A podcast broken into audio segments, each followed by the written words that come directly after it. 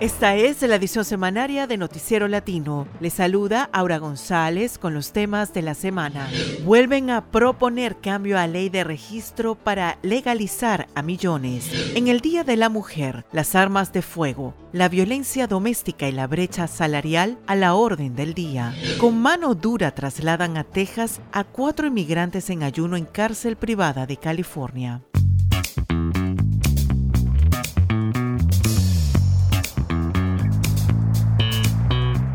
Con el apoyo de la plana mayor de las organizaciones proinmigrantes, legisladores latinos develaron una nueva iniciativa de ley que de un plumazo podría legalizar a más de 8 millones de indocumentados. El proyecto actualizaría la fecha de registro en la ley migratoria. A pesar de las tensiones políticas preelectorales, sus patrocinadores confían en lograr suficiente apoyo bipartidista. Con los detalles desde la capital Washington, José López Zamorano.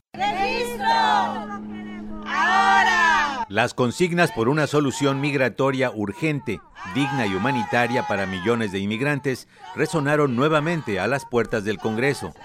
Amigos y amigas, hoy aquí estamos simplemente para buscar justicia. Lu Correa representa al Distrito 46 de California. Buscamos que el trabajo con y sin documentos se respete en los Estados Unidos. Por segunda vez consecutiva, una coalición de legisladores y organizaciones comunitarias buscan actualizar el llamado registro migratorio, una provisión de la Ley de Inmigración y Ciudadanía, INA, promulgada hace 94 años, que permitiría legalizar a hasta 8.3 millones de indocumentados que se encuentren dentro de Estados Unidos. Jesús Chuy García, demócrata de Illinois, es otro de sus patrocinadores. Una reforma migratoria la más sencilla y la más fácil para realizar. Angélica Salas, directora de la Coalición de Derechos Humanos de los Inmigrantes Chirla de Los Ángeles, explica quiénes serían los beneficiarios. La más importante para poder calificar es haber vivido continuamente en este país por siete años. Y en este proyecto hace la regla que se adelante según la fecha para que no tengamos que salir seguir actualizando el registro. Buenos días, mi nombre es Úrsula. Úrsula, una inmigrante que huyó de la violencia en su natal Guatemala y que ha vivido indocumentada en Estados Unidos durante 16 años, sería una de las beneficiarias. Separada de su esposo durante ocho meses luego de que fue detenido por autoridades migratorias, Úrsula tiene cifrado su futuro en la aprobación de la iniciativa. Vivimos con miedo, con incertidumbre, me hace sentir un poco de esperanza, me hace soñar con una vida mejor para mí y mi familia. El plan ya había sido propuesto en 2021, pero no tuvo éxito. En esta ocasión cuenta con el patrocinio de los representantes demócratas Sof Lovegren, Norma Torres, Grace Meng y Adriano Espaillat, además de Correa y García. La estrategia de sus patrocinadores para lograr su aprobación tanto en la Cámara de Representantes como en el Senado es acercarse a los legisladores moderados, toda vez que los conservadores más radicales se oponen a todo plan de regularización o reforma migratoria. Estamos hablando con todos los nuevos miembros del Congreso de ambos partidos porque nosotros sentimos que es importante tener nuevos uh, campeones, pero también hablar con todo el resto del Congreso para recordarles que nosotros vamos a pelear. Para el abogado migratorio de Texas, Rafael Borrás, la posibilidad de modificar el registro migratorio es una batalla cuesta arriba, mientras exista una mayoría republicana en la Cámara Baja y se requieran al menos 60 votos en el Senado. Easier said than done. Yo lo veo difícil y, lamentablemente, ¿verdad? Este cuatrienio me ha hecho más incrédulo que nunca y no sé cuánta apertura haya para poder pasar y convertir en ley una medida que afectaría positivamente a, a millones de inmigrantes. Los patrocinadores de la iniciativa para modificar el registro migratorio esperan que pueda ser aprobado lo más pronto posible durante la actual legislatura, pero reconocen que podría ser necesario tener que esperar a un cambio en las mayorías del Congreso en 2024 para llegar a la meta. Para la edición semanaria del Noticiero Latino, desde Washington, José López Zamorano.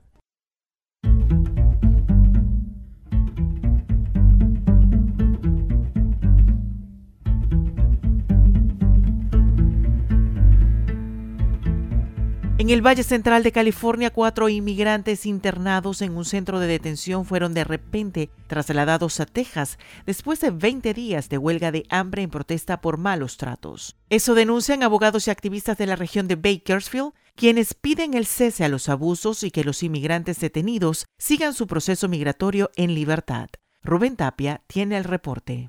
Fue como una escena de terror de una película. Edwin Carmona Cruz fue uno de los primeros que se enteró del operativo militar relámpago a primeras horas de la mañana, lanzado contra cuatro inmigrantes debilitados por un ayuno de 20 días, quienes fueron violentamente sacados de los dormitorios del centro de detención de Mesa Verde, localizado en Bakersfield, California. Un grupo de oficiales que tenían un escudo de San Francisco Special Response con un uniforme camuflajeado, con cascos, con armas, y ellos entraron con fuerza y con brutalidad y tiraron al menos tres de los huelguistas al piso y los esposaron. A pesar de las protestas de otros detenidos que señalaban que estaban débiles y no oponían resistencia. A los cuatro se los llevaron aislados, incomunicados. Carmona Cruz, de la Colaborativa de California por Justicia para los Inmigrantes, representante legal de uno de los detenidos, Pedro, de 34 años,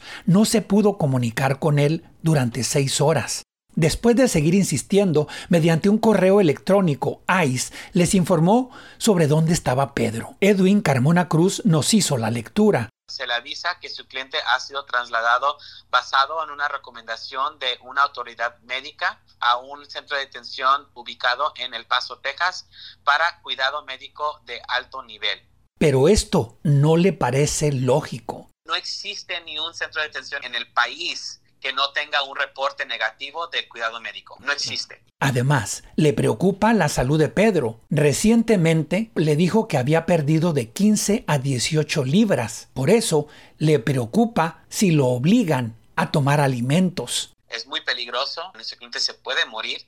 ICE lo que sabemos es que está pidiendo, exigiendo una orden para poder uh, darle de comer a fuerzas aunque asegura que esta es la verdadera razón del traslado, concluye el organizador comunitario Edwin Carmona Cruz. Este fue un plan que fue calculado por parte de ICE para reprimir la voz de nuestro cliente y de los huelguistas que no están comiendo.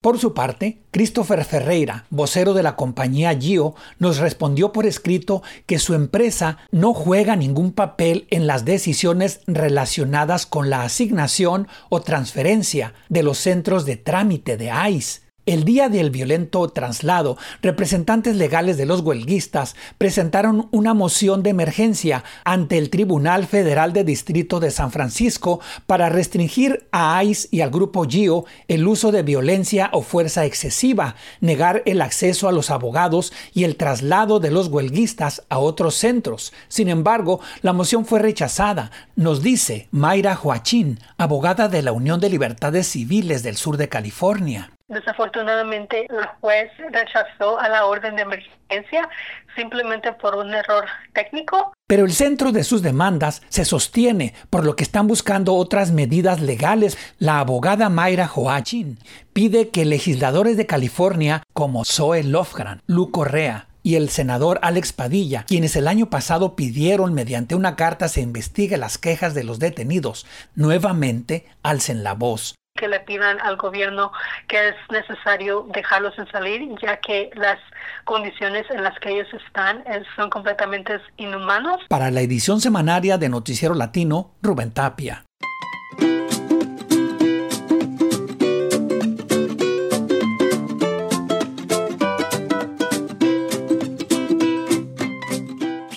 En el marco del Día Internacional de la Mujer, periodistas latinas reflexionan sobre dos flagelos que siguen golpeando a las mujeres en Estados Unidos. Uno es la desigualdad salarial entre hombres y mujeres que desempeñan el mismo puesto de trabajo, especialmente para las latinas. El otro son los tiroteos masivos que en muchos casos resultan estar vinculados a la violencia del hombre contra su familia. Esto último plantea Perla Treviso, reportera de investigación en plática con Chelis López. Tener un arma de fuego en el hogar durante un incidente de violencia doméstica aumenta cinco veces el riesgo de muerte. Perla, quisiera que nos traduzcas lo que estos datos que acabo de mencionar significa para muchas mujeres latinas. Nosotros identificamos a 19 incidentes de tiroteos masivos desde el 66 y mínimo seis de ellos tienen algo que ver contra las mujeres o con violencia doméstica. Por ejemplo, en el 66, que es el primero que tenemos, antes de que este individuo subiera a la torre de la Universidad de Texas a dispararle a quien viera de ahí arriba, había matado a su esposa y a su madre. Después tenemos otro tipo que también mató a su cuñado y a su esposa antes de ir a hacer un tiroteo por cuanta calle echándole la culpa de problemas que decía que había tenido en su matrimonio. Inclusive el joven de lo de Ubalde después se ha publicado de que era hostil contra las mujeres, se le había corrido de trabajos por molestar a sus compañeras de trabajo. Entonces, inclusive en, esto de tiroteos masivos, un poco más específico, ahí se ve el impacto que tiene sobre las mujeres también. Y curiosamente, recientemente hubo una decisión del quinto circuito de la Corte de Apelaciones en Texas en la cual dice que si alguien tiene una protección por violencia doméstica es su derecho bajo la Constitución mantener el acceso a sus armas. Una vez volvemos a lo mismo, ¿no? Y que estamos viendo este patrón donde hay una conexión tanto en violencia general como en los tiroteos masivos,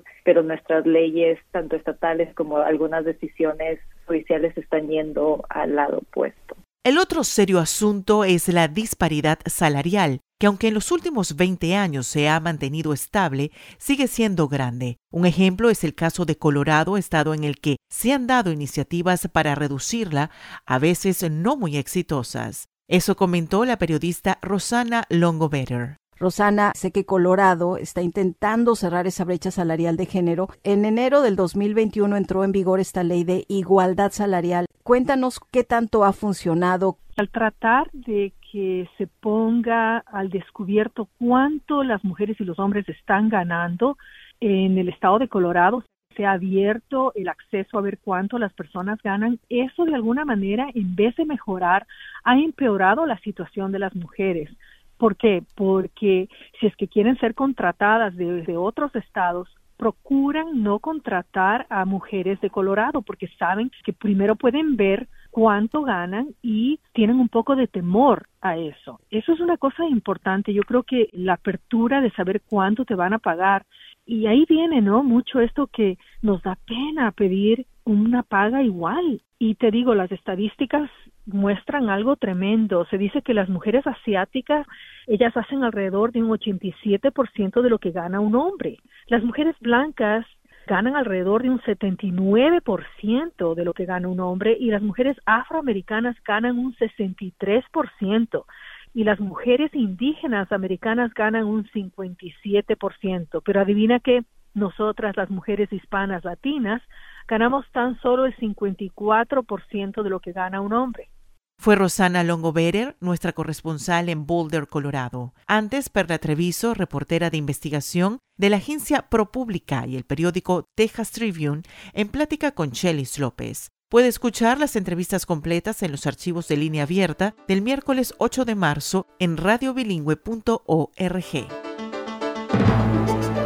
Así concluye esta edición semanaria de Noticiero Latino, una producción de Radio Bilingüe desde sus estudios en Fresno y Oakland, California, con el auspicio parcial de la Corporación para la Difusión Pública, de California Endowment, de James Irvine Foundation, de Colorado Trust y de Walden Family Foundation. Director de noticias Samuel Orozco, productor Rubén Tapia, conducción técnica Jorge Ramírez, asistente de producción María de Jesús Gómez. Yo soy Aura González. Escríbanos con sus comentarios en radiobilingüe.org. Escuche usted Noticiero Latino, satélite Radio Bilingüe.